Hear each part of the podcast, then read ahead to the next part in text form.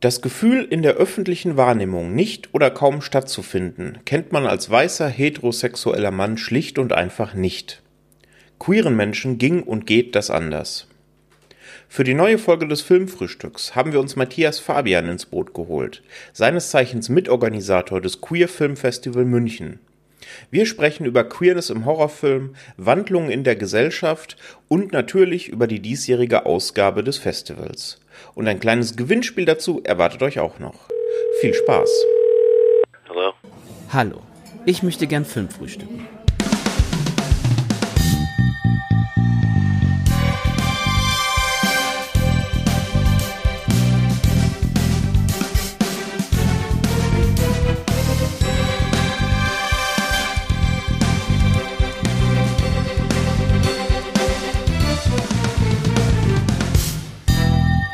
Hallo und herzlich willkommen zu einer neuen Folge des Filmfrühstücks. Ich bin der Patrick und an meiner Seite begrüße ich den Daniel. Hi Daniel. Hallo.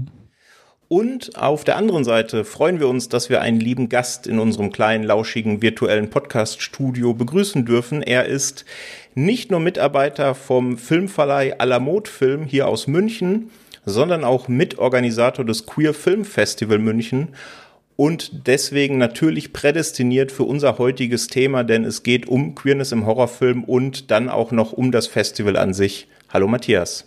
Hallo, danke für die Einladung. Wir freuen uns sehr, dass du zugesagt hast. Ähm, und wir freuen uns auch sehr auf die Aufnahme. Und wir hatten jetzt schon ein bisschen per E-Mail Kontakt, aber unseren HörerInnen dürftest du vermutlich weitestgehend unbekannt sein. Deswegen erzähl auch gerne mal ein paar Sätze zu dir und auch zu deinen Aufgaben bei Alamod, aber natürlich auch beim Queer Film Festival München. Ähm, ich bin jetzt seit etwa drei Jahren bei Alamod Film, ähm, bin tatsächlich übers Studium hierher gelangt. Wir mussten ein Pflichtpraktikum im letzten Semester machen.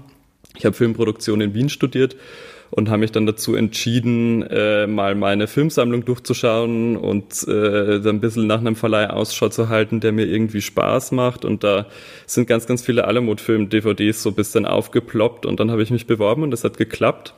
War ich erstmal Teamassistent und mittlerweile bin ich Produktmanager hier. Das heißt, äh, ich kümmere mich um die Herausbringung all unserer Home Entertainment Titel vom äh, Produktdesign, also Coverdesign, ähm, Artwork-Erstellung und Trailerschnitt bis hin dann auch zur Synchronisation und Vermarktung, das ganze Marketing. Das heißt, wir haben auch eine kleine äh, Nebenreihe, die nennt sich Pirole Fu. Da bringen wir verstärkt Horror- und Erotikfilm raus. Daher auch die Überleitung zum heutigen Thema. Und nebenbei arbeite ich noch fürs Queerfilm Festival München. Das ist ein kleines Festival, das es jetzt seit sechs Jahren in München gibt wir finden jährlich im City-Kino statt, dieses Jahr auch online Corona-bedingt. Und dort bin ich fürs Programm zuständig und für die gesamte Filmdisposition. Perfekt, ja genau. Um diese Themen geht's dann nachher auch noch ein bisschen. Ihr geht ins sechste Jahr. Uns alle trifft die Corona-Pandemie. Ihr habt auch ein sowohl Online- als auch Vor-Ort-Konzept. Das sprechen wir nachher alles noch durch. Jetzt ist es ja so, du hast es gerade gesagt, heute geht es primär um den Genre und um den Horrorfilm. Woher kommt denn so deine Liebe zum Genre? Gibt es da irgendwelche Filme, die dich geprägt haben dazu? Hui, also ich kann mich noch erinnern, als ich klein war, hatte ich mal einen eigenen Fernseher und auch einen Videorekorder. Und was meine Mama nicht wusste, ist, dass der halt eben eine Aufnahmefunktion hat. Und ich habe dann nachts immer diese Filme auf Arte aufgezeichnet, die in dieser Spät-Horror-Schiene liefen. Unter anderem Blair Witch Project und solche Geschichten, Drag. Und das war eigentlich so der Grundstein, also so die, die dieser Reiz am Verbotenen. Ähm, und dann habe ich mir mir heimlich diese Filme dann genehmigt. Äh, und ich glaube, Blair Witch Project war einer der ersten äh, Filme, die mich da so nachhaltig geprägt haben, wo ich mir dachte, okay, krass, das reizt mich schon sehr, ich finde das irgendwie total spannend und inhaltlich auch irgendwie komplex äh, und bin dem dann gefolgt und die Liebe besteht bis heute. Wunderbar. Das ist jetzt wahrscheinlich der Moment, wo sich der Daniel, aber auch ich relativ alt vorkommen, oder? Auf jeden Fall. Genau. Ich ja sowieso noch mehr als du, glaube ich. Ne? Ich bin ja, glaube ich, hab, hab noch ein paar Jahre mehr auf dem Kerbholz als du. Ja, aber was sind schon Jahre? Ich glaube, Blair Witch Project ist ein großartiger Einstieg in das Ganze. Auch wenn er ja in dem, was er ist, also Found Footage ähm, und halt nicht so auf Jumpscares bedacht, wie das heutige Found Footage Filme häufig sind, ja bis heute fast einzigartig ist, ne? Mhm. Ich finde es ja immer noch überraschend, dass der eine FSK 12 Freigabe hat. Also äh, mir ist schon klar, dass die FSK keine Empfehlung ist, so, aber ich habe mich bei dem Film beispielsweise deutlich mehr gegruselt als bei Film, äh, vielen FSK 18er Titeln so. Ähm, hm. Also, oder vielleicht ist das auch mein Kindheitstrauma, dass sich da bis ins Erwachsenenalter irgendwie fortsetzt. Ja, ich glaube, es kommt auch darauf an, wen man dann bei der FSK da sitzen hat. Wenn jemand mit dem subtilen Horror nichts anfangen kann und sich sagt, naja, ist kein Blut zu sehen, werden keine Leute enthauptet, dann passt das schon so. Dann hat man da, glaube ich, Glück gehabt mit der Freigabe. Absolut, das ist eher ein total interessantes Thema auch, mit dem wir im Verleih sehr oft konfrontiert sind, wie scheinbar willkürlich so manche Freigaben auch sind. Äh, und es ist immer wieder so eine Wundertüte, wenn man da so einen Antrag stellt, was dann am Ende bei rauskommt. Mhm. Das ist ja für FilmemacherInnen auch manchmal ein Werbemittel. Ne? Der Film musste 30 Mal bei der MPAA eingereicht werden, bis er das R-Rating bekommen hat. Da, ja. da stellen manche schon die Ohren auf, ja.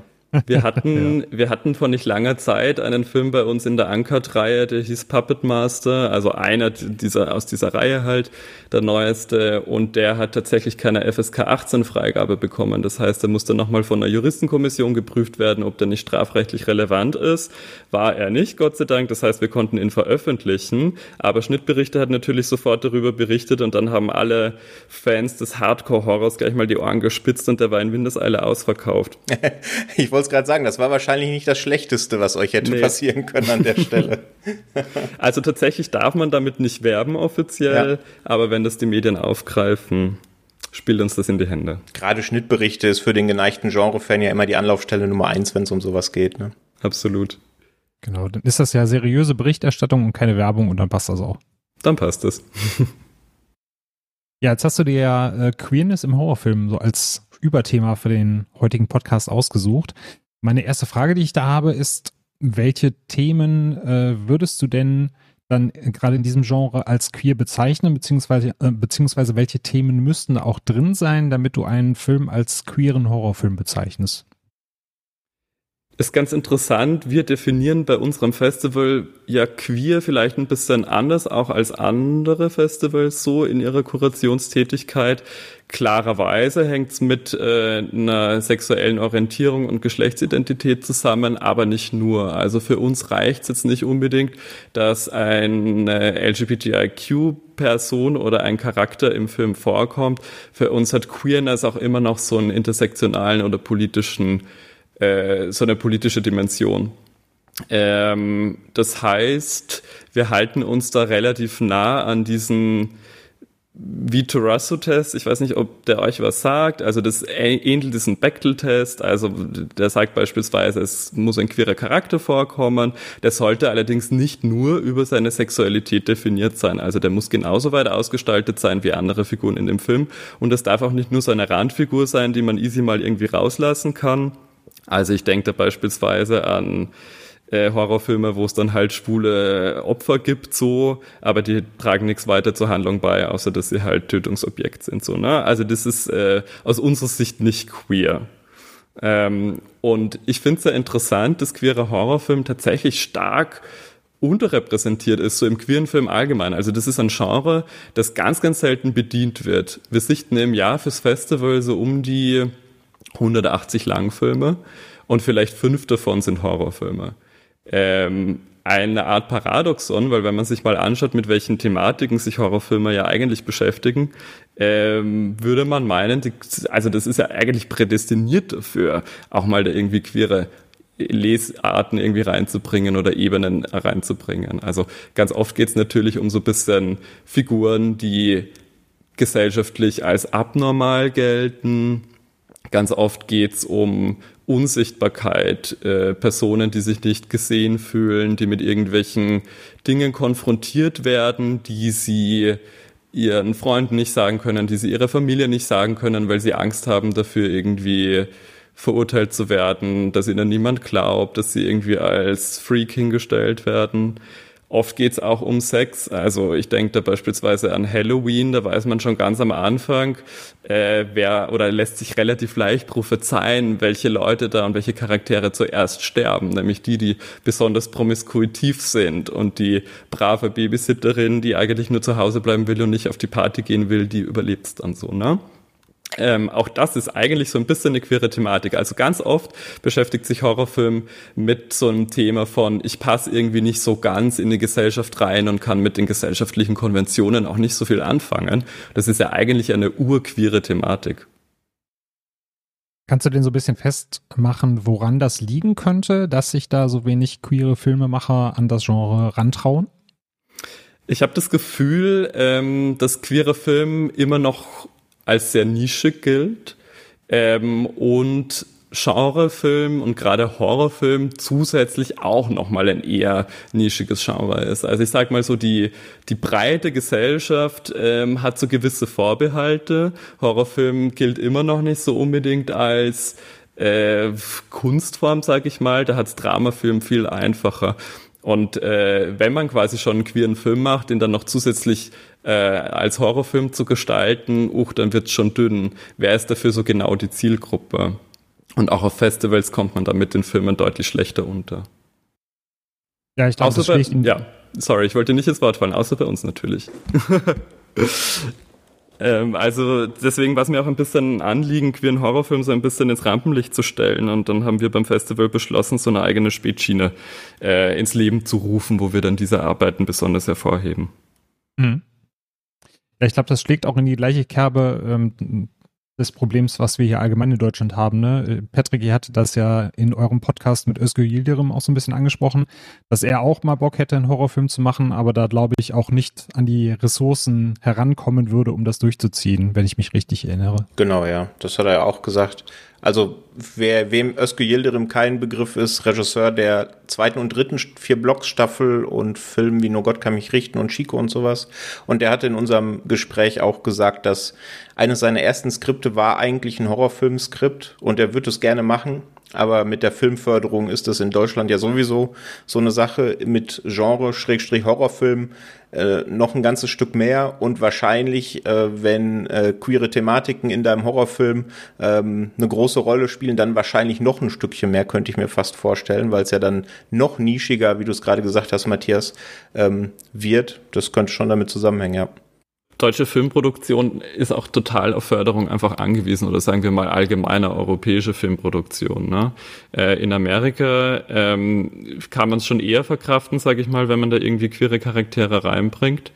Ähm, und nichtsdestotrotz, selbst bei den Oscars werden Horrorfilme meistens irgendwie sträflicherweise übergangen. Also wenn ich denke an Hereditary und Toni Collettes wunderbare Hauptdarstellerin und Darbietung darin, warum war sie in dem Jahr nicht nominiert? So, also es kommt ganz, ganz selten vor, dass der Film ja irgendwie überhaupt beachtet werden. Also selbst bei den Filmpreisen schlägt sich das nieder, obwohl das Horrorgenre eigentlich eines der innovativsten im Augenblick ist. Also da kommen ganz, ganz spannende Arbeiten zurzeit.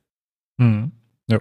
Und da macht man sich natürlich zweimal Gedanken, ob man dann in dem Genre einen Film dreht oder einen Film, den man dann, sag mal, der breiten Masse dann eher zugänglich machen kann. Ja. Was würdest du denn sagen, was waren denn so die Anfänge des queeren Horrors? Wo hat das äh, Genre denn da seine Ursprünge? Tatsächlich im Bereich der Literatur. Also äh, Queerness im Horror ist fast so alt wie das Genre selbst schon. Also man denke da etwa an die Gothic Fiction von Matthew Lewis oder Anne Radcliffe oder selbst Romane wie Das Bildnis des Dorian Gray von Oscar Wilde ist ja schon ziemlich queer. Also zumindest gibt es da sehr, sehr, sehr viel queeren Subtext. Ähm, und auch die Autorinnen und Autoren selbst haben teilweise offen queer gelebt. Also Mary Shelley, die Autorin von Frankenstein, war offen bisexuell oder auch James Whale, der war damals äh, als Regisseur einer der ersten, der offen schwul äh, lebend waren. Ähm, die begründeten teilweise ähm, Hollywoods Horrorkino mit. Also gerade James Whale hat beispielsweise Filme wie Frankenstein Anfang der 30er Jahre gemacht, der unsichtbare Frankensteins Braut. Das sind eigentlich so Meilensteine der Horrorfilmgeschichte. Ähm, Nur das Problem war, also gerade dann so Mitte der 30er Jahre ist so ein bisschen, hat sich das Klima ein bisschen verändert in den USA und Brüderie ist eingekehrt und damit auch das sogenannte Hays Code. Vielleicht zeigt euch der was. Also es war so, dass einige Länder in den USA äh, Zensurgesetze formuliert haben äh, und Hollywood drohte damit auch so eine Flut an verschiedensten juristischen Restriktionen und um diesem Chaos zu entgehen, so ein bisschen hat man sich entschieden, äh, sich selbst zu zensieren, mehr oder weniger. Anfangs gab es noch so eine freiwillige Selbstkontrolle, die wurde dann ab 34 verpflichtend und jeder Film, der in den USA veröffentlicht werden musste, ähnlich wie heute bei der FSK, musste von so einer Prüfinstanz geprüft werden. Und der Gedanke dahinter war ja eigentlich, die amerikanische Gesellschaft oder zumindest die nordamerikanische Gesellschaft vor einem moralischen Verfall zu schützen ähm, und damit verwerfliches Verhalten ausschließlich negativ darzustellen oder gar nicht darzustellen. Und als verwerfliches Verhalten galt beispielsweise die sogenannte sexuelle Perversion. Und damit war damals eigentlich alles gemeint, was nicht cis-hetero ist. Ähm, und das hat sich ganz, ganz lange noch gehalten, auch wenn dieser Hays Code dann eigentlich schon in den äh, 60ern wieder abgeschafft wurde und davor auch gar nicht mehr so oft durchgesetzt wurde. Ähm, ist er bis heute eigentlich teilweise noch prägend. Und es gibt ganz viel Queer-Coding oder queere Personen werden in Filmen irgendwie als Witzfigur oder als Bösewicht dargestellt. Mhm. Du hattest ja, das fand ich auch ganz spannend, auch mit als, als Thema das Queer-Coding in Disney-Filmen mitgebracht. Da muss ich direkt sagen, habe ich eben Patrick schon gesagt, da sind bei mir diverse Spiegel zerbrochen, die man so vor sich her schleppt, wenn man da in seiner, äh, in seiner Hetero-Bubble herumschwimmt. Und äh, das fand ich, fand ich sehr spannend. Das ging, glaube ich, auch so ein bisschen auf diesen Haze Code zurück. Magst du gerne einmal so umreißen, wo es beim Thema Queer Coding drum geht und warum das gerade bei Disney auch so präsent war? Ja, also einerseits wurde eben wie angesprochen Queerness durch diesen Haze Code pathologisiert oder eben gequeercoded, das heißt im Subtext versteckt. Man kann also, wenn man zwischen den Zeilen schaut, herauslesen, aha, okay, da ist also ein queerer Charakter mit gemeint, auch wenn das nie irgendwie explizit ausgesprochen wird. Aber dem Haze Code entsprechend dürfen diese Charaktere ähm, nicht irgendwie positiv dargestellt werden oder dürfen kein Happy End erfahren.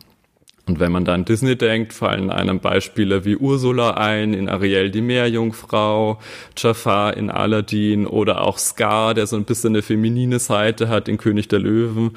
Und sie alle sind so irgendwie die Bösewichte und Widersacher. Ähm, andere Beispiele für den Haze Code vielleicht auch gerade nochmal im, im Horrorbereich Hitchcock. Also beispielsweise in Rebecca äh, gibt's eine Haushälterin, die als lesbisch lesbar ist. Ähm, die kuschelt auch mal gerne mit der Unterwäsche ihrer Hausherrin und trauert der bisschen zu sehr nach vielleicht. Und auch die erfahrt dann ein relativ qualvolles Ende, so ohne da zu krass spoilern zu wollen. Und auch im Psycho.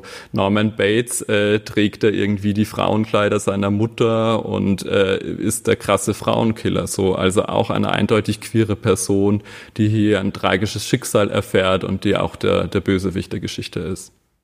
Mhm. Ja, um nochmal auszuführen, was ich eben mit den Spiegeln meinte, also man, man nimmt das ja als Kind finde ich, bewusst gar nicht so wahr, als wenn man dann jetzt als Erwachsener drauf schaut und denkt, stimmt, die Beispiele, die du genannt hast, mir fällt jetzt auch noch äh, Governor Radcliffe aus Pocahontas da, der äh, ein, der da sehr extrovertiert mit äh, goldenen Kleidern dargestellt wurde, der auch so eine äh, feminine Seite hat. Das ist einem so als Kind, finde ich, gar nicht, gar nicht bewusst. Und wenn man dann wirklich jetzt mal mit dem Hintergrund da drauf schaut, dann ist es eben wie der Spiegel, der zerbricht und man schaut dann erstmal dahinter und sieht dann erstmal, was eigentlich da gemeint ist, beziehungsweise reinprojiziert wird. Ähm, glaubst du denn, das war so eine Art, ähm, ja, ja, dass man, dass man halt, dass man halt versucht hat, äh, queere Charaktere als böse darzustellen, oder glaubst du, das war eher eine Möglichkeit, um Charaktereigenschaften zu nehmen, beziehungsweise Charaktereigenschaften, die in der Gesellschaft als böse gelten oder verabscheuungswürdig in dem Fall, um dann eben auch noch ja so eine Schwarz-Weiß-Zeichnung da hervorzuheben. Wie kannst du dir das erklären? Also der Haze Code selbst war natürlich dafür da, um äh, nicht klassisches heteronormatives Verhalten anzukreiden und klar als schlecht darzustellen. Hm. Nichtsdestotrotz hätte man ja dafür auch, äh, hätte man das so ein bisschen umgehen können, hätte man auch die Sexualität von bestimmten Charakteren offen lassen können. Aber wie schon gesagt, es gibt nun mal total viele queere Leute auch in der Filmbranche und die wollten sich zumindest in irgendeiner Form repräsentiert sehen und mussten dann halt dem Queer Code unterlegend entsprechende Charaktere bauen, aber immerhin gab es irgendeine Form von Repräsentation, auch wenn es jetzt keine gute war. Das heißt, es hatte jetzt nicht nur unbedingt diesen, diesen Zweck, ähm, Leuten zu sagen, hey, das ist scheiße, so verhält man sich quasi nicht und das so wie ein grimmsches Märchen, der irgendwie so eine Moral predigt, äh, da zu präsentieren, sondern es ging schon auch ein bisschen um Repräsentation. Okay, ja. Ja, und dann gab es ja die äh, Stonewall-Aufstände in äh, New York im Jahr 1969. Also wer davon noch nichts gehört hat, äh, beziehungsweise es ist ja immer die heutige Basis auch für den Christopher Street Day, für die jährlichen Feier Feierlichkeiten, auch im Pride Month. Äh, es gab damals äh, von der New Yorker Polizei Razzien in homosexuellen Bars, wo dann auch ähm, Homosexuelle öffentlich ja schon an den Pranger gestellt wurden, äh, dann in der Öffentlichkeit darüber berichtet wurde. Und dann gab es eben im Jahr 1969 diese Aufstände, als dann die LGBTQ-Community sich gegen die Polizei gewandt hat und dann sozusagen auch so ein bisschen ja, ein Gay Pride Movement in den USA losgetreten hat. Wie würdest du das denn einordnen, wenn es auch um den queeren Horrorfilm geht oder um die queere Repräsentation in Filmen allgemein? Äh, wie hängt das für dich denn mit diesem Stonewall-Aufstand zusammen? Also das war natürlich ein großer Wendepunkt äh, in der gesamten queeren Rechtsbewegung so, äh, nämlich auch ein weltweiter Aufschrei, so, so kann es nicht weitergehen. Diese Gay Rights Movement, damals noch vorwiegend Gay Rights und äh, später dann auch übergreifend Queer Rights, ist dann auch bald nach Deutschland geschwappt und Queerness hat damit so ein bisschen Eingang in die Popkultur und in den Mainstream gefunden. 75 kam dann The Rocky Horror Picture Show, ähm, auch wenn der natürlich so ein paar negative Klischees reproduziert, wird doch erstmals die Community hier irgendwie gesamtheitlich als positiv dargestellt. Und das ist ja eigentlich ein Film über sexuelle Freiheit und über Nonkonformität der Geschlechter von vorne bis hinten. Und das ist eigentlich ein Meilenstein auch der queeren Horrorfilmgeschichte. Wenig später kam dann auch noch von Anne Rice so eine Vampirromanreihe mit ganz, ganz vielen homoerotischen Elementen. Eines der bekanntesten Bücher davon, Interview mit einem Vampir, das dann später auch verfilmt wurde. Die Filmversion ist etwas weniger queer tatsächlich als die Romanvorlage. Ähm, aber das war leider nur so ein kleiner Aufwind, denn in den 80er, 90er Jahren äh, kam dann HIV und die HIV-Pandemie und damit auch Hasskampagnen gegen Homosexualität.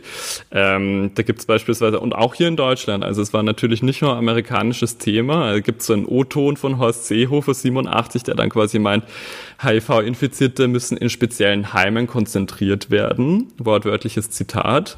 Ähm, das ist schon krass und das hat natürlich auch dazu geführt, dass man wieder sehr, sehr vorsichtig wurde und das auch weniger Eingang gefunden hat in Filmen. Nichtsdestotrotz, auf metaphorischer Ebene kam es weiterhin vor. Und ich finde es sehr spannend und deswegen mag ich Horror auch so total gern als Genre, weil es äh, metaphorisch ganz oft irgendwie aktuelle gesellschaftliche Entwicklungen reflektiert und das sehr, sehr schnell.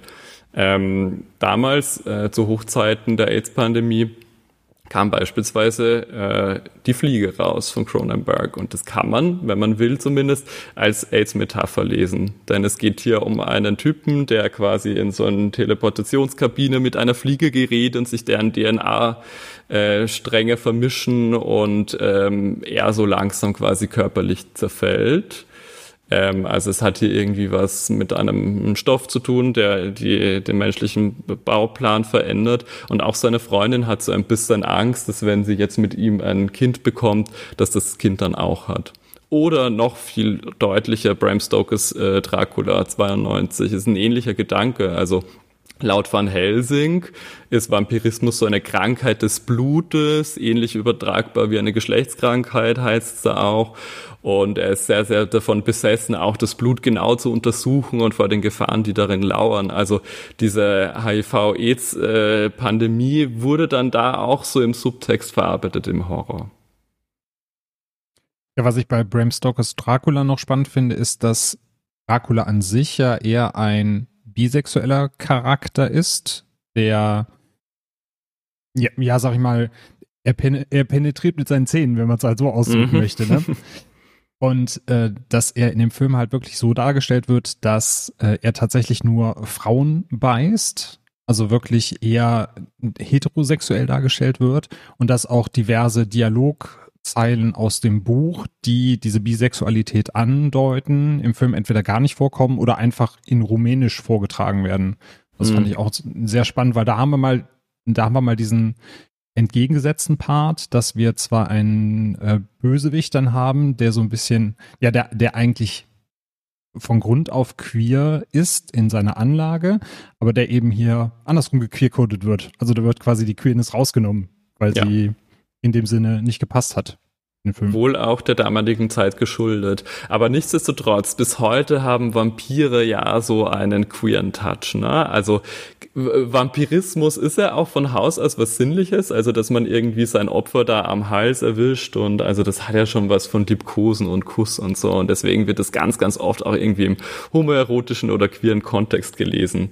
Ähm, jetzt unabhängig davon, wer die Beute ist oder welches Geschlecht äh, die Beute hat, ähm, ganz egal.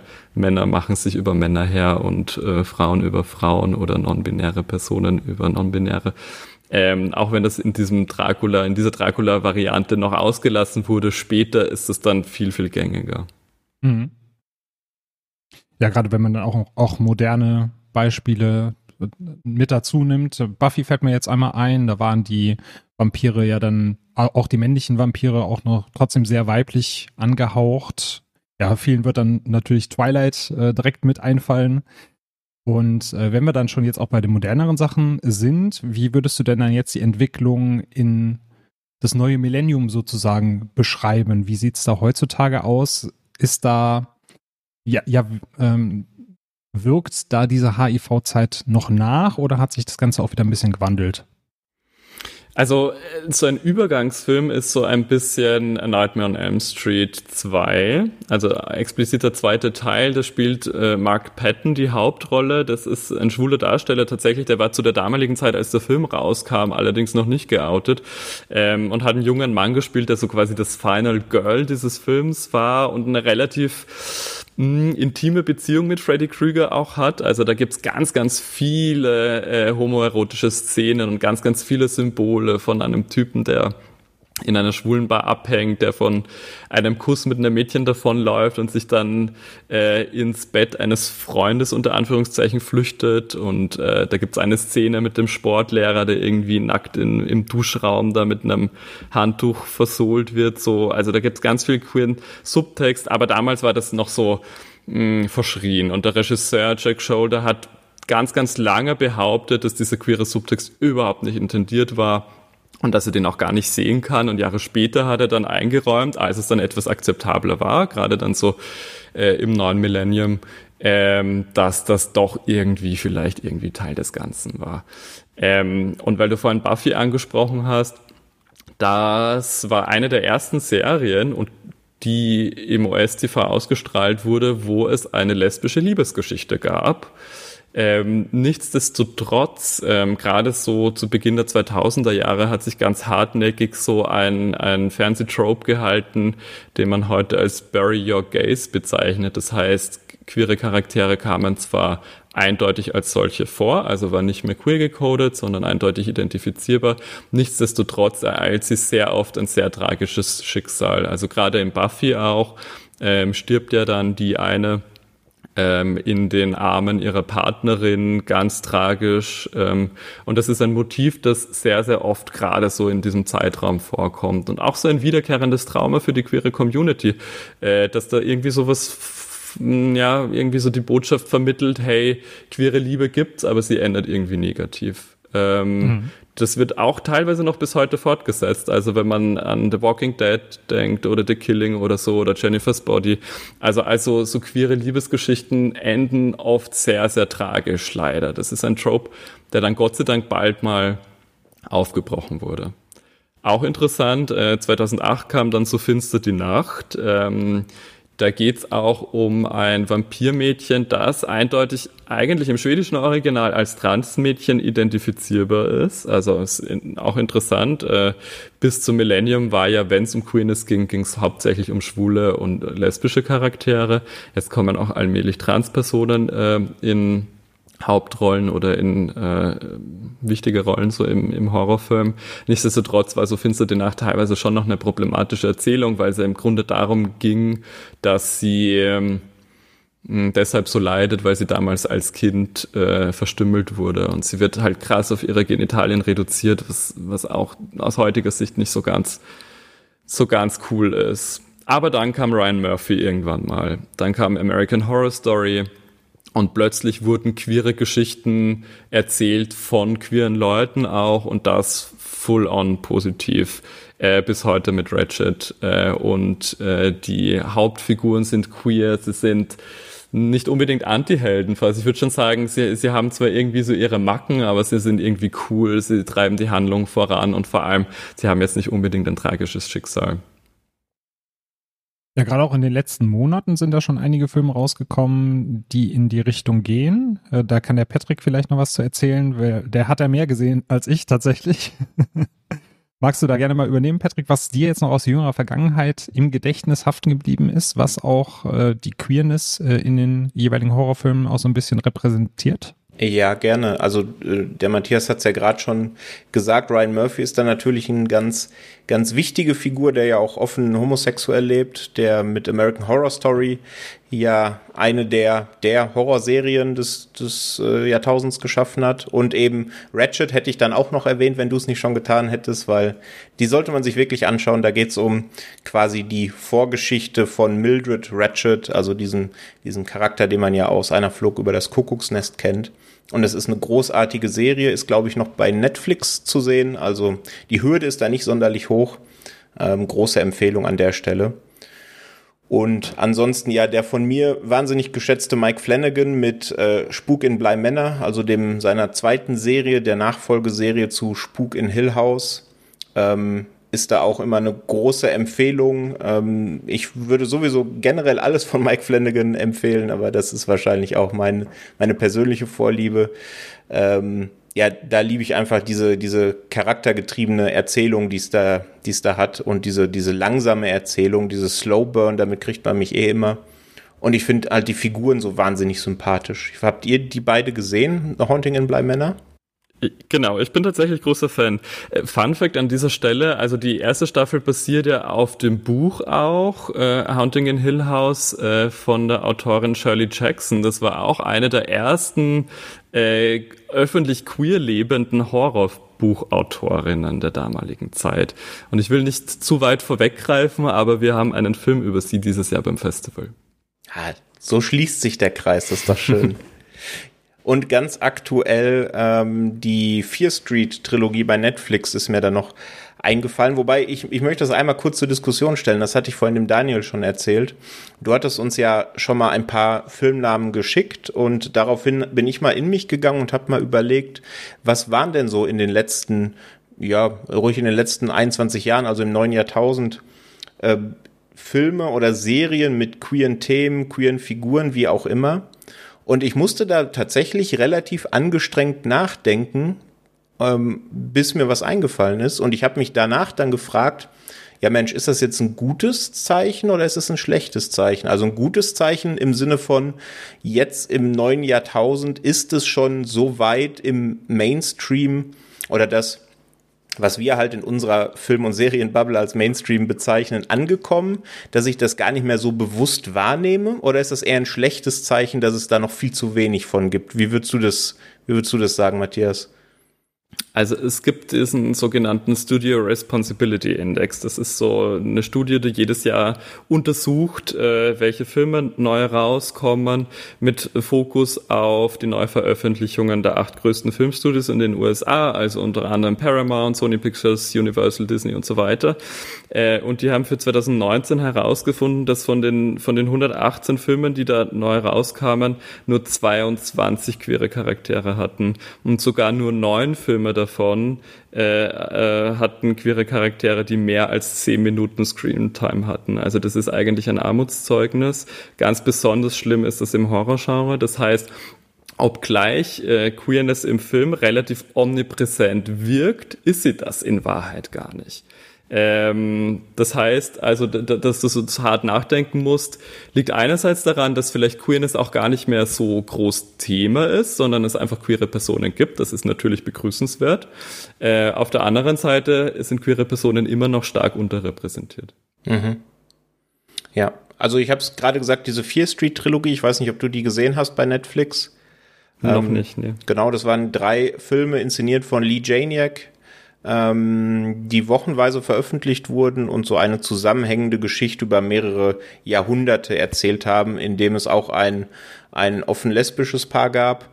Ähm, das war jetzt so das, was mir noch aus der jüngeren Vergangenheit ähm, eingefallen ist und ein Film, den es leider noch nicht in Deutschland im Heimkinomarkt gibt. Das ist nicht so schön. Der kommt aber, ich glaube, irgendwann Anfang November und zwar ist das Freaky. Mhm. Ähm, Genau, also der ist an der Stelle auch noch eine ganz große Empfehlung. Ähm, der verbindet so ein bisschen Körpertauschkomödie, wie man das eben von Freaky Friday noch kennt. Also die, die Älteren unter uns werden sich erinnern. Ähm, und klassischen Slasher und ist, finde ich, einer der besten Horrorfilme der letzten Jahre gewesen. Und bevor wir jetzt weiter Filme aufzählen, äh, liebe HörerInnen, wir werden das dieses Mal wieder so machen, wie wir es in den vergangenen Episoden auch gemacht haben, eine Letterboxd-Liste mit allen Filmen anlegen, die heute hier Thema waren. Und das werden wir in den Show Notes dann verlinken. Und dann könnt ihr euch die in aller Ruhe zu Gemüte führen. Also Papier und Bleistift könnt ihr erstmal wieder beiseite legen ähm, und uns in Ruhe zuhören. Genau, also wir haben es gerade gesagt, ähm, ihr habt gerade so seit ein bisschen, habt den, den Blick in den Rückspiegel gewagt, ein bisschen die, die Geschichte betrachtet. Und jetzt haben wir ein paar aktuellere Beispiele genannt. Und ihr seid jetzt, zumindest deine äh, Kolleginnen und Kollegen, und du bist dann später dabei ge, äh, dazu gestoßen, im Jahr 2016 hingegangen und habt gesagt, Mensch, wir brauchen da noch ein Filmfestival. Wir brauchen ein Queer Filmfestival hier in München. Ihr geht jetzt ins sechste Jahr. Und auf der Website habe ich gelesen, und das zahlt so ein bisschen auf das ein, du hast ganz eingangs gesagt, wie ihr queer interpretiert, dass ihr dazu beitragen wollt, dass einfach alternative Perspektiven gesehen werden und eben nicht an den ähm, Rand der Gesellschaft gedrängt werden, wie das ja heutzutage ganz aktuell von manchen politischen Gesinnungen und Gesellschaften ja immer noch probiert wird. Ähm, aber erzähl doch mal aus deiner Sicht unseren HörerInnen und natürlich auch uns ein bisschen was über das Festival. Was ist denn die Intention dahinter? Warum braucht's das Queer Film Festival München?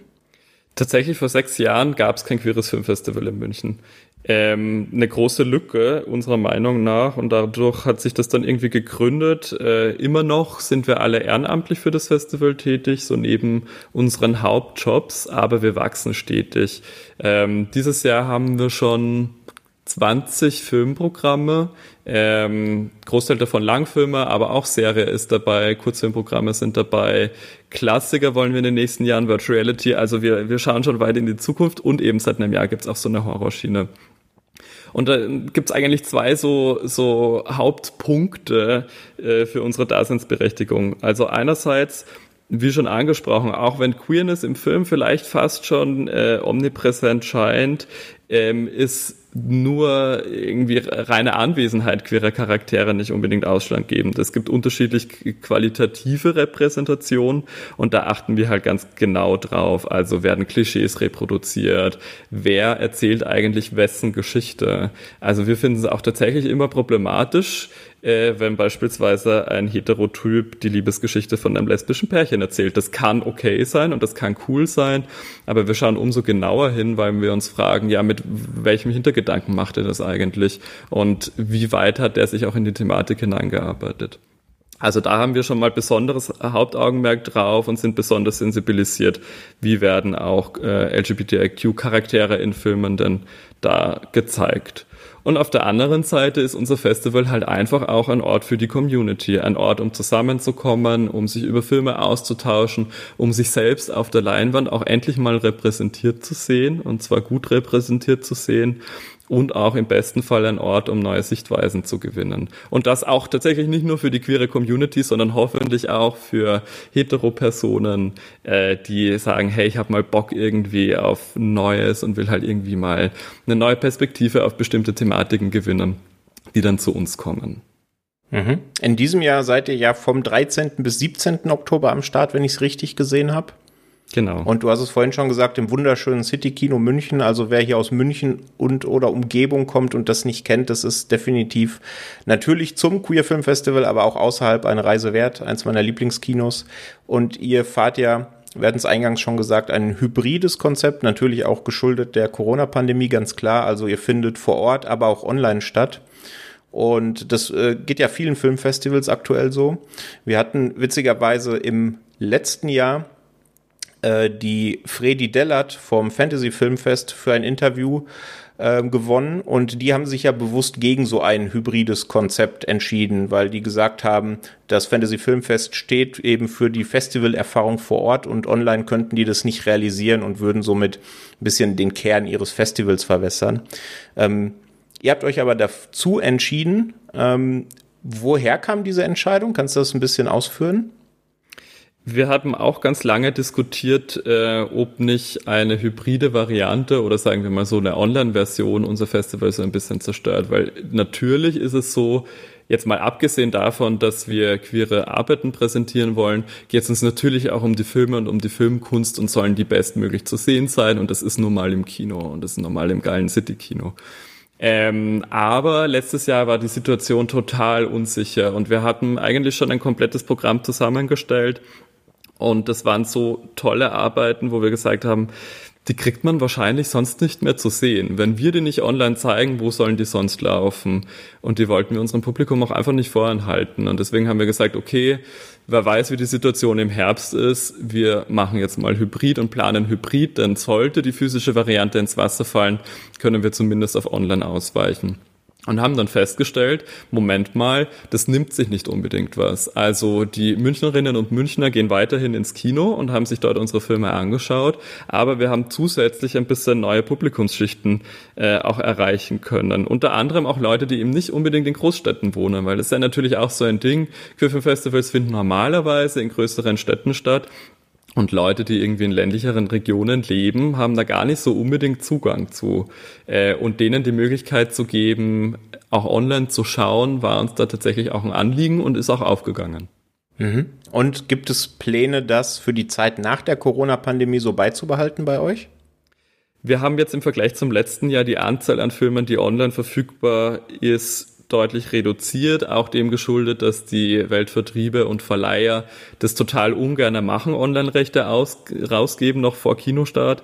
Ähm, und letztes Jahr dachten sie sich, na gut, okay, bevor der Film irgendwie gar nicht ausgewertet werden kann, dann zumindest so. Dieses Jahr, nachdem schon viel wieder geöffnet hat, sind sie da deutlich vorsichtiger. Nichtsdestotrotz haben wir ein paar bekommen und dachten uns so, na cool, dann machen wir mal so einen groben Querschnitt. Also ähm, ein Horrorfilm aus der Spätschiene wird online sein, ein Dokumentarfilm, ein bisschen größerer Crowdpleaser, also so eine schöne Mischung, so ein Kennenlernpaket quasi für alle, die uns noch nicht kennen oder die nicht extra nach München für unser Festival fahren.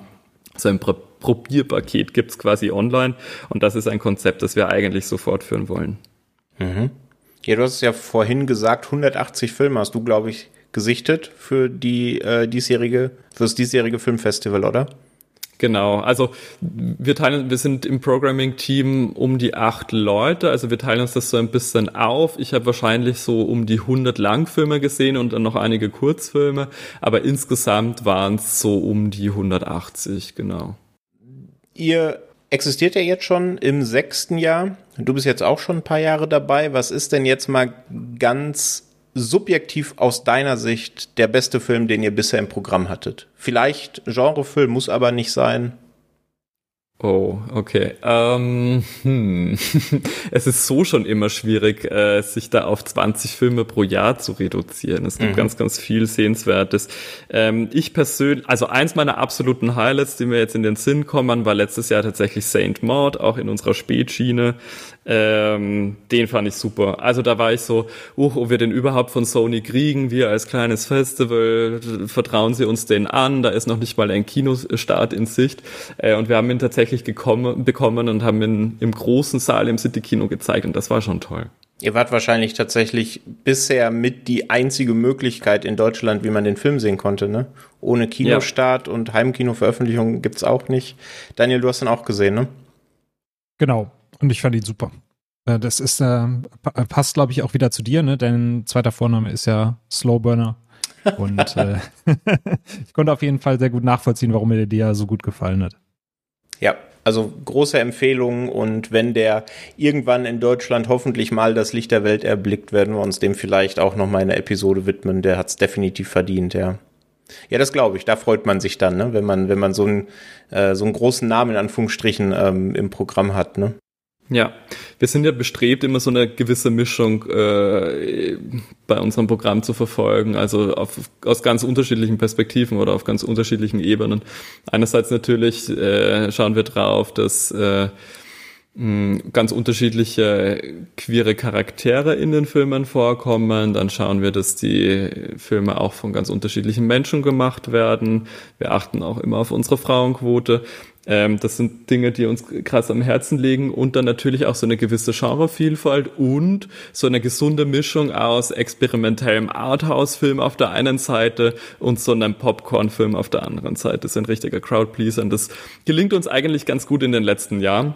Und gerade diese großen Filme sind manchmal relativ schwierig zu kriegen, aber mittlerweile, jetzt gibt's uns ja doch schon einen Zeitl und jetzt kennt man uns auch schon ein bisschen und jetzt geht's auch schon ein bisschen leichter.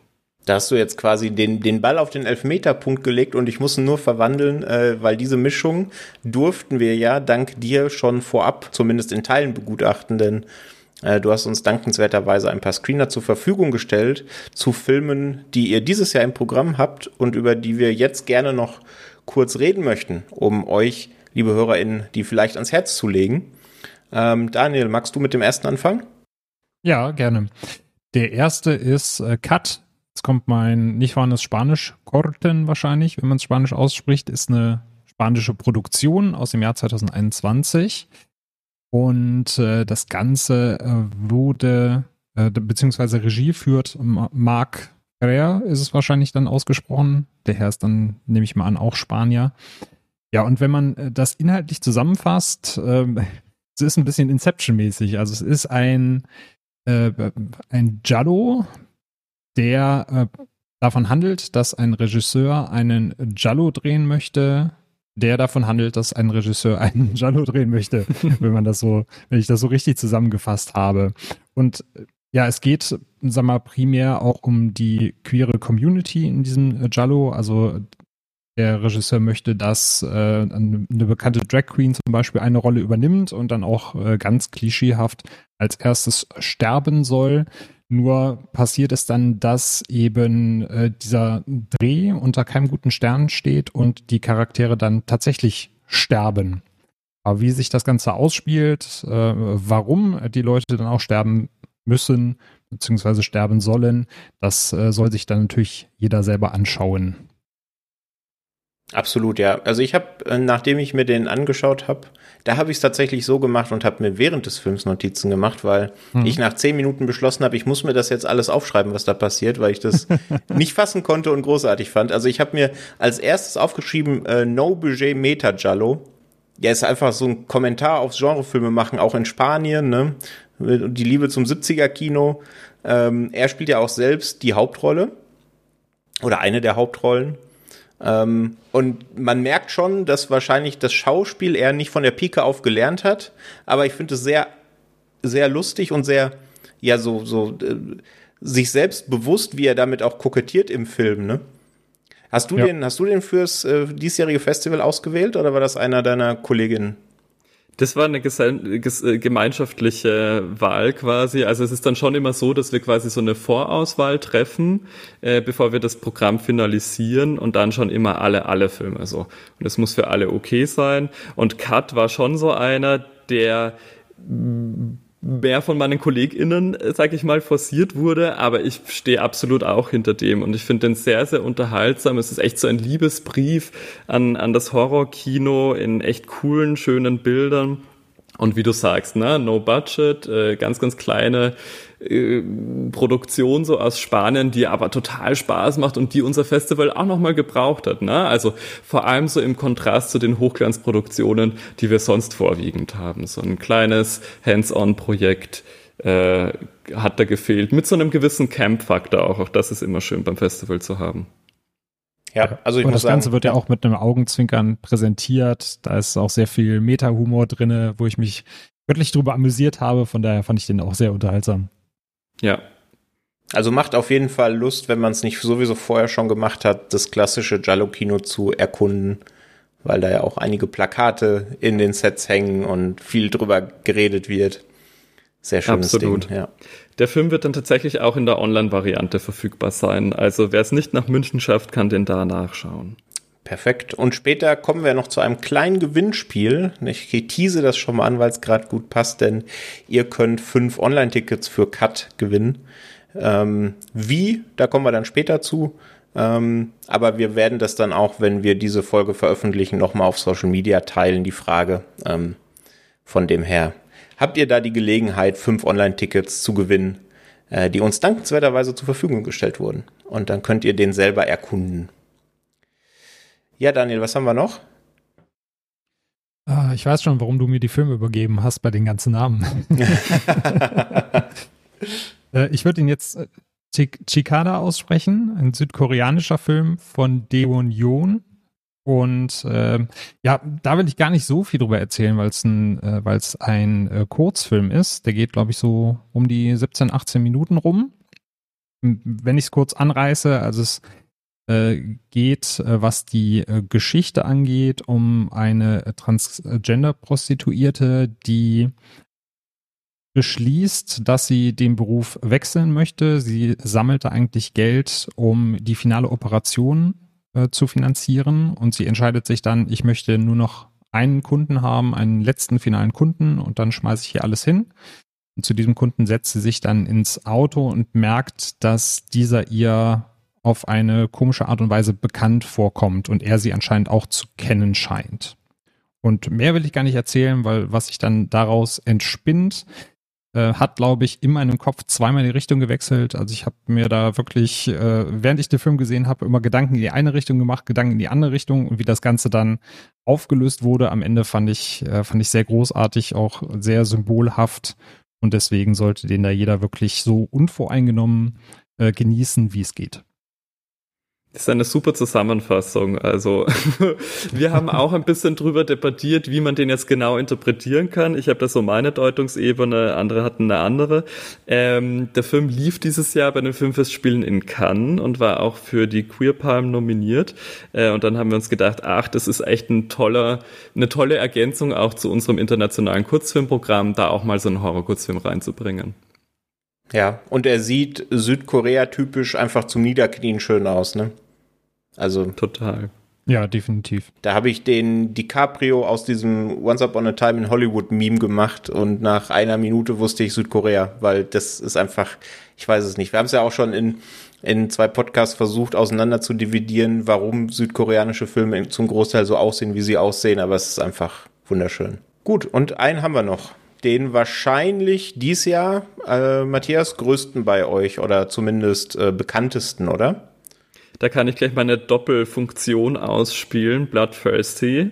Also den veröffentlichen sowohl wir von Alamod Film unter unserem Perole Fu Label äh, Anfang Dezember, als auch zeigen wir ihn beim Queerfilm Festival in der Spätschiene Samstagabend. Ähm, ich weiß nicht, wollt ihr zusammenfassen? Soll ich? Ach, mach, mach du ruhig. Also ich meine, es ist, ist, ist ja quasi dein Film. ich habe tatsächlich witzigerweise gestern noch die Untertitel fertig gemacht für den Film. Also ich bin jetzt voll drin und kenne jeder jeden einzelnen Satz. Ah, ähm, ah, sehr schön.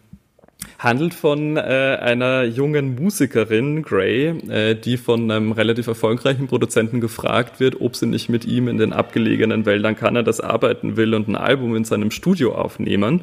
Und begleitet wird sie da von ihrer Freundin Charlie und sie kommen dort an und naja, relativ typische, typische, fürs Genre typische Tropes erstmal, so ja, hm, unsympathische Haushälterin, ein irgendwie abgelegenes Haus, ein altes, gruseliges, alles irgendwie merkwürdig. Noch dazu ist der Produzent auch mal äh, wegen Mordes angeklagt worden, aber nicht verurteilt worden. Also alles so ein bisschen dubios. Aber allmählich und je mehr sie mit diesem äh, Typen zusammenarbeitet, umso mehr stellt sie fest, dass da deutlich mehr in ihr schlummert, als sie anfangs dachte. Und dann verwandelt sich das Ganze in einen netten kanadischen Creature-Horror, der ziemlich zeitgemäß ist. Ja, würde ich so unterschreiben. Also es ist definitiv äh, er sieht nach Kinofilm aus äh, zu 100 Prozent. Ähm, mhm. Äh, ich fand, er ist natürlich schon sehr klischeebeladen, gerade mit dem Musikproduzent. Ich musste schon schmunzeln, als du den ersten Satz in deiner Zusammenfassung gesagt hast. Ja, Musikproduzent, komm doch mal mit ins kanadische Outback und wir nehmen da zusammen ein Album auf. hätte sie Nein gesagt, hätte es den Film nie gegeben. ähm, ja, aber äh, mir hat er auch gefallen. Ich fand ihn in ähm, wir wollen ja nicht zu viel vom Inhalt spoilern, ihr sollt euch den natürlich noch selber anschauen. Ähm, ich fand, es gibt dann im Film eine, ja, nennen wir es mal Transformation, die war mir ein bisschen zu schnell. Also da hätte ich gerne gehabt, dass der Film vielleicht noch so zehn Minuten länger geht und mir dann noch so ein bisschen mehr, mehr Fleisch zuliefert. Aber äh, so an sich hat er mir schon ganz gut gefallen. Daniel, wie, wie ist dein, dein Fazit zu Bloodthirsty oder, oder inhaltlich? Magst du da noch irgendwas sagen? Nee, ich glaube, inhaltlich hat Matthias das schon gut zusammengefasst. Mhm. Ähm, mir hat er auch sehr gut gefallen, äh, sogar ja noch ein bisschen besser als dir. Wir haben das ja auch noch so in, in Sternen nochmal ausgedrückt, wie wir das halt immer machen, wie wir auch nicht aus unserer Haut können, alles in Toastscheiben und Sternen nochmal abzubilden. Ich fand ähm, Natürlich ist halt auch diese queere Interpretationsebene drin, aber ich fand auch die äh, Interpretationsebene der Musikindustrie und was sie mit einem macht, die ist ja auch sehr stark vertreten. Sie ist ja nicht nur einfach aufgrund der Story-Sängerin, sondern da geht es ja auch stark um Kreativität, um Weiterentwicklung. Und das fand ich auch sehr schön. Also gerade wo Patrick sagt, da war er in der, in der Phase, wo es ihm ein bisschen zu schnell ging war ich dann irgendwie, sag ich mal, auf der Metaebene schon und habe mich da so ein bisschen von der Handlung gelöst und habe ein bisschen gerätselt, wofür steht was. Und das fand ich auch mal ganz schön, weil ich äh, sowieso Filme liebe, die mich einfach gedanklich auch ein bisschen herausfordern, wo man auch ein bisschen was reininterpretieren kann. Und das hat der Film auf jeden Fall geschafft. Es gibt noch eine, es gibt noch eine weitere Ebene, die ich da ganz spannend finde, weil jetzt meintest auch äh, so, dass es irgendwie die Musikindustrie so ein bisschen nachzeichnet im Kleinen. Ähm, die vorhin angesprochene Intersektionalität kommt auch zum Tragen, also die, die feministischen Untertöne, die da auch mitschwingen. Also mhm. eine Musikerin, die sich auch so ein bisschen von äh, diesen, diesen männlichen Befehlen von außen vielleicht lossagt, sich anfangs noch davon leiten lässt, aber dann irgendwann mal feststellt, Moment mal, eigentlich habe ich selbst hier was zu sagen äh, und meine Stimme soll da gehört werden und nicht die der Leute, die mich da umgeben und die ganze Zeit da in, in eine Richtung drängen wollen. Ja, was ich noch ergänzen wollte, war, dass ähm, wir mit Greg Brick, der den Produzenten Vaughn Daniels spielt und mit Michael Ironside, der auch mit dabei vertreten ist, dass er, da geht ja wieder mein Gamerherz auf, weil Michael Ironside wird vielen als äh, Synchronstimme von Sam Fisher äh, bekannt vorkommen aus Splinter Cell. Und Greg Brick, der den Produzenten spielt, der spricht äh, Father Joseph aus Far Cry 5 und der ist ihm auch äh, ja vom, vom Charaktermodell so ein bisschen äh, nachempfunden. Deswegen war das für mich auch nochmal schön, so diese beiden bekannten Stimmen mit dazu zu haben. So, jetzt habe ich wieder meinen Gamer Talk in eine Folge reingequetscht, jetzt bin ich wieder glücklich. ja, und äh, wer es von euch nicht zum Festival schafft, um Bloodthirsty anzuschauen, du hast es gerade schon gesagt, aber sag's gern nochmal, ihr bringt den dann auch zeitnah raus, ne? Genau, am 3.12. erscheint er auf DVD, Blu-ray und digital. Da könnt ihr gerne zuschlagen und falls ihr ihn dann gesehen habt und euch noch an die Folge erinnert, dann gebt uns gerne mal Feedback, wie ihr ihn äh, gefunden habt.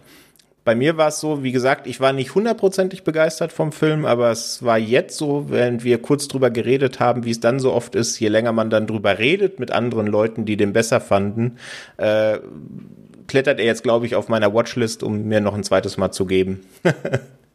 Tatsächlich ist es ja auch, also wir sind natürlich auch relativ kritisch bei der Beurteilung unserer Filme und wir haben eigentlich immer an allem was auszusetzen. So, also ist das mal erstens mal dein äh, Feedback oder deine Probleme damit absolut angebracht und okay, dass du die äh, verlautbarst. Ähm, umgekehrt, also äh, mein Freund beispielsweise mochte Bloodthirsty gar nicht und der wollte den auch gar nicht im Programm drin haben. Ähm, da sind so ein bisschen zwei Welten oder zwei Lager aufeinander geprallt, auch bei uns im Festival-Team. Also relativ hitzig diskutiert, ob wir den dann jetzt reinnehmen sollen oder nicht. Weil so ein bisschen schon auch das Argument war, na gut, okay, man hat hier eine offen lesbische äh, Hauptfigur, aber eigentlich dieses Creature-Horror-Film-Subgenre ist ja auch wiederum äh, total queer so in seiner Symbolik.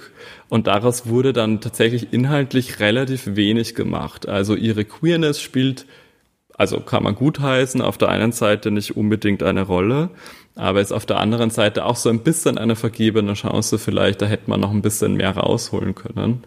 Äh, aber nichtsdestotrotz stelle ich mir Bloodthirsty tatsächlich im Kino, ich habe ihn ja bisher immer nur digital gesehen, vor allem im Kino auch nochmal richtig toll vor oder wenn man zu Hause einen guten Fernseher hat mit einer Soundanlage, macht es gleich doppelt so viel Spaß und es ist eben ein schöner Kontrast zu diesen experimentelleren Arbeiten vielleicht auch in unserer Spätschiene. Okay, mit, mit anderen Worten, ihr wartet dann ab, bis die Vorstellung auf dem Queer Film Festival durch ist von Bloodthirsty, sammelt dann die Stimmen ein und eine Partei wird dann sagen, ich hab's euch doch gleich gesagt. genau. Wir vergeben jedes Jahr ja unseren Publikumspreis, kann man auch online für abstimmen und das ist dann echt immer total spannend, das nachher auszuwerten, wie unten wieder die Meinungen auseinandergehen. Also tatsächlich auch bei Saint Maud waren die relativ gespalten so, das hätte ich so nicht kommen sehen. Äh, und bei anderen Filmen, wo wir uns denken, ach krass, wir muten da unserem Publikum ganz schön viel zu, sind die Stimmen auf einmal total positiv. Also man weiß das irgendwie nie so sehr im Vorhinein. In einem der letzten Jahre oder wahrscheinlich dann auch im letzten Jahr hattet ihr auch Spiral im Programm, oder? Ganz genau, äh, auch eine kanadische Produktion mit Jeffrey Bayer Chapman, kennt man so ein bisschen aus Drag Race Canada und anderen Genrearbeiten. Ähm, Geht es um ein schwules Pärchen, das in eine Vorstadt zieht äh, und dann bemerkt, uh, äh, irgendwie werden ihre Wände damit äh, homophoben Parolen beschmiert und äh, sie werden da so ein bisschen mh, hm, unangenehm aufgenommen in diesem kleinen Vorort. Das alles ist allerdings echt so unterschwellig. Also niemand ähm, ist da offen homophob. Das ist halt ist alles so subtil und man kann das nie äh, einer bestimmten Person auch zuordnen in diesem Dörflein äh, und dann entspinnt sich die Gewalt und äh, Spannungsspirale auch. Und auch, auch ähm, Spiral war so vom Schlag bisschen größeres, mainstreamigeres unter Anführungszeichen Kino, ähm, das besonders im Kino gut wirkt, wo man sich mit einem Popcorn reinsetzen kann und einfach mal äh, nicht krass mitdenken muss die ganze Zeit und trotzdem toll unterhalten wird. Ja, das unterschreibe ich komplett. Und ähm, falls euch das jetzt schon reicht und ihr sagt, den gucke ich, sobald der in, in Deutschland verfügbar ist, dann kann ich empfehlen, euch nicht den Trailer anzugucken. Ähm, typischerweise ist es ja bei Horrorfilmen oft so, dass die ein bisschen zu viel verraten, aber ich finde, Spiral wächst umso mehr, je weniger man drüber weiß. Also wer auf die Prämisse Lust hat, der soll sich den Film einfach anschauen. Ähm, und ich sage jetzt nicht, was ich mir hier noch äh, notiert habe, weil dann heißt es wieder, dass ich der Slowburn Patrick bin. Ähm, aber mit solchen Filmen kriegt man mich einfach. Ich weiß es ja auch nicht. genau. Also an der Stelle auch noch mal eine Empfehlung. Ich bin ja hier der dein äh, Slowburn äh, Padawan quasi. Ja, äh, Matthias, du musst wissen, wir haben äh, zuletzt äh, vorgestern miteinander geredet, der Daniel und ich, und das war der dritte Teil unseres Texas Chainsaw Massacre Franchise Podcasts. Das heißt, wir haben uns in der letzten Zeit alle acht bisherigen Filme angeschaut. Mich dürstet es jetzt nach eher wieder langsameren Filmen, wo vielleicht keine Kettensäge vorkommt. Deswegen bin ich da sehr offen für. Kann ich sehr empfänglich. Okay, so viel ähm, zu den Filmen, die wir vorab sehen durften. Magst du vielleicht noch zu dem einen oder anderen Film, den ihr weiters im Programm habt, dieses Jahr auch noch ein paar Worte verlieren? Sehr gerne. Äh, ich habe vorhin ja schon mal kurz angesprochen, wir haben dieses Jahr einen Film über Shirley Jackson, diese Horrorbuchautorin auch. Äh, die Hauptrolle wird dabei verkörpert von Elizabeth Moss, die kennt man beispielsweise aus The Handmaid's Tale oder aber auch aus Us in einer Nebenrolle. Ähm, und äh, arbeitet so ein bisschen im fiktionalen Kontext ihr Leben auf und ihr Schaffen konkret an einem Zeitpunkt, wo eine junge Literaturstudentin mit ihrem Freund bei ihr ins Haus einzieht, also zu ihr und zu ihrem Ehemann ähm, und dann entspinnt sich so eine kleine Liebesgeschichte zwischen Shirley und dieser jungen Frau. Und gleichzeitig verarbeitete Shirley in ihren Romanen und es verschwimmen so langsam die Grenzen zwischen ihrem Horror-Thriller-Buch und ihrem eigenen Leben. Und man weiß am Ende gar nicht mehr so genau, was da jetzt eigentlich real ist und was nicht. Tatsächlich eine sehr, sehr spannende, auch visuell sehr spannend gestaltete Arbeit, die letztes Jahr bei der Berlinale im Encounters-Wettbewerb lief und äh, ich glaube tatsächlich erstmals in Deutschland bei uns zu sehen ist, wenn mich nicht alles täuscht. Also jetzt abgesehen vom Berlinale Screening natürlich. Mhm. Hm, das ist so auch eine relativ große Empfehlung und das war es dann, glaube ich, auch mit Genrefilmen bei uns dieses Jahr. Äh, aber es gibt noch ein paar andere Sachen, die ich dringend ans Herz legen kann, wenn es nicht unbedingt Horror sein muss. Hm, einerseits unser Eröffnungsfilm hat dieses Jahr die Generation 14 Plus auch bei der Berlinale gewonnen, Stop Semlia äh, ein ukrainischer Film einer jungen Regisseurin, die so ein bisschen autobiografische Elemente darin auch verarbeitet. Äh, wirkt zunächst wie eine klassische Coming-of-Age-Geschichte von einer introvertierten Oberstufenschülerin, die quasi so ihr letztes Schuljahr bestreiten muss mit ihren Freunden und Freundinnen ähm, und äh, sich dann plötzlich Hals über Kopf verliebt und diese Liebe sie dazu zwingt, ihre Komfortzone zu verlassen und ein bisschen über ihren eigenen Schatten zu springen und ihr Leben selbst in die Hand zu nehmen. Das Ganze ist in total äh, schönen Bildern fotografiert und hat einen krass tollen Soundtrack, der zusammen mit äh, jungen ukrainischen Bands auch entstanden ist und zeichnet auch das Bild einer Jugend, die sich gerade mal erst so irgendwie finden muss, auf ganz, ganz sensible, eindringliche Weise. Also den kann ich auch noch mal sehr ans Herz legen. Und auch unser Abschlussfilm ist ein Leckerbissen, lief dieses Jahr bei den Filmfestspielen in Cannes, Große Freiheit, eine österreichisch-deutsche Co-Produktion mit Franz Rogowski und Georg Friedrich auch in den Hauptrollen äh, und handelt äh, von einem Mann, der mh, inhaftiert wird, also tatsächlich in der Nachkriegszeit in Deutschland stand ja Homosexualität immer noch unter Strafe äh, und der findet dort eine Liebe im Gefängnis. Auch ein sehr schöner Film. Und der auch ein bisschen so auf unsere eigene äh, queere deutsche Geschichte zurückblicken lässt. Also ein wunderbar buntes Programm für alle, die äh, teilnehmen möchten. Magst du noch kurz sagen, wie man denn überhaupt teilnehmen kann? Wie kommt man denn an Tickets für euer Festival?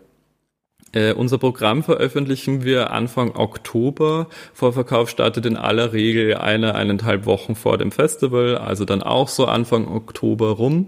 Die Tickets kann man ganz einfach online über unsere Website www.qffm.de kriegen und wenn man online schauen will, gibt's dort ebenso die Online-Tickets. Wunderbar. Werden wir natürlich auch alles noch in den Show Notes verlinken. Wer an Tickets kommen möchte, der soll da natürlich auch an Tickets kommen. Und eine sehr einfache äh, Art und Weise an Tickets zu kommen, wäre ähm, mit unserem Gewinnspiel, denn ihr habt uns dankenswerterweise fünf Online-Tickets für den vorhin besprochenen Cut ähm, zur Verfügung gestellt. Und wir haben gedacht, wir stellen euch, liebe HörerInnen, eine Frage dazu. Nun könnte es sein, dass diese Frage vielleicht ein bisschen zu schwierig ist, wie wir im Vorgespräch äh, ähm, herausgefunden haben. Deswegen gibt's am Ende noch einen kleinen Tipp. Also es ist ein Horrorfilm gesucht, in dem zumindest eine queere Thematik stattfindet. So viel schon mal als ersten Tipp. Und ich mag den jetzt mal mit einem Satz beschreiben und ihr sendet uns dann den Namen dieses Horrorfilms über irgendeinen Social Media Kanal. Ihr findet uns ja auf Twitter, Facebook, Instagram oder auch an info@filmtoast.de. Wer uns eine E-Mail schreiben möchte, findet ihr dann natürlich auch alles nochmal in den Show Notes. Und die Beschreibung lautet, eine nicht verbalisierte lesbische Liebe führt gemeinsam mit anderen Faktoren in einen der härtesten Horrorfilme des neuen Jahrtausends. Und jetzt kommt noch der erste Hinweis. Der Film stammt aus der New French Extremity Ära. Und jetzt kommt noch der zweite Hinweis. Es ist nicht Martyrs. So, ich hoffe, dass wir einige richtige Antworten erhalten und die ersten fünf von euch, die uns da die richtige Antwort schicken, bekommen ein Online-Ticket für den Film Cut. Dann hätten wir das auch abgehakt. Ja, Matthias, magst du noch irgendetwas an unsere HörerInnen äh, sagen? Noch irgendein bisschen Werbung machen für euer Festival? Hast, liegt dir noch irgendwas auf dem Herzen? Ja, danke mal fürs Zuhören. Also äh, ist sicher nicht für viele Leute vielleicht nicht so ein zugängliches Thema, Queerness im Horrorfilm und vor allem, wenn man da so ein bisschen mehr in die Tiefe geht. Also danke mal für die Offenheit äh, und für das Interesse an der Thematik. Ähm, und dann seid ihr ja auch eigentlich äh, ideal vorbereitet auf unser Festival. Also kommt gerne vorbei, sprecht uns gerne an. Wir werden den ganzen Festivalzeitraum natürlich vor Ort sein. Es wird Filmgespräche mit den Filmschaffenden im Anschluss geben. Es wird Panel-Discussions geben. Also es ist keine reine Filmschau wir sind immer bestrebt, da auch noch die Leute hinter den Filmen zu ihren Arbeiten zu befragen und äh, sind selbst natürlich auch ansprechbar und freuen uns natürlich über euer Feedback. Also wenn ihr jetzt online Cut schaut oder wenn ihr tatsächlich zum Festival kommt und unsere Filme in der Spätschiene schaut, lasst uns gerne wissen, wie euch die Filme gefallen äh, haben. Das ist für uns ganz wichtig für unsere Kurationstätigkeit. Äh, wir machen das Festival ja schließlich für euch und wir freuen uns über jegliches Feedback. Da können wir uns nur anschließen. Wir freuen uns auch über Feedback. Äh, lasst uns gerne hören, ob euch die Folge gefallen hat. Ähm, und ob ihr natürlich auch am Queer Film Festival teilnimmt. Vielleicht sieht man sich da. Ich denke, ich werde äh, den ein oder anderen Abend da auch verbringen. Und ansonsten, ähm, ich hatte es vorhin schon mal gesagt, alle Filme, die wir heute besprochen haben, findet ihr dann in einer Letterboxd-Liste, die wir verlinken, damit ihr euch da die Watchlist füllen könnt. Und ja, ansonsten bleibt mir einfach äh, nichts anderes zu sagen, als dir vielmals zu danken, Matthias. Danke schon für deine Zeit. Hat großen sehr, Spaß sehr gemacht. Gerne. sehr gerne. Dir natürlich auch. Danke, Daniel. Ja, sehr gerne. Aber ich spiele auch gerne den Ball wieder zu Matthias zurück. Also vielen, vielen Dank, dass du uns da die Einblicke gewährt hast. Ähm, ich habe da auch persönlich für meinen Horizont viel dazu gelernt in der Folge. Wo wir eben dabei waren, den äh, Bloodthirsty Soundtrack würde ich auch gerne nochmal kurz loben, bevor der ganz unter den Tisch fällt, weil das ist ja auch ein Film, der sich mit Musik beschäftigt. Und äh, ich hatte den ein oder anderen Urwurm von dem Film. So, nur ich als auch. kleine Ergänzung nochmal. Geht's mit genauso. Also ich habe ja jetzt die letzten Tage damit verbracht, also jetzt nicht kontinuierlich, aber über mehrere Tage hinweg diese Untertitel zu korrigieren. Und ich mache das dann immer so, dass ich den Film halt schaue, nebenbei die Untertitel lese äh, und die Songs werden natürlich untertitelt und nicht synchronisiert. Ähm, und da habe ich natürlich geschaut, die beste Entsprechung zu finden. Das heißt, ich habe die Songs gehört und gehört und gehört und die haben mich weit in den Feierabend begleitet. Also ich habe seit Tagen hier Bloodthirsty Ohrwürmer. umso mehr Grund für euch, äh, liebe HörerInnen, zum Queer Film Festival München zu kommen und euch den Film anzuschauen. Dann habt ihr die gleichen Ohrwürmer. Gut, ja, ich danke euch beiden.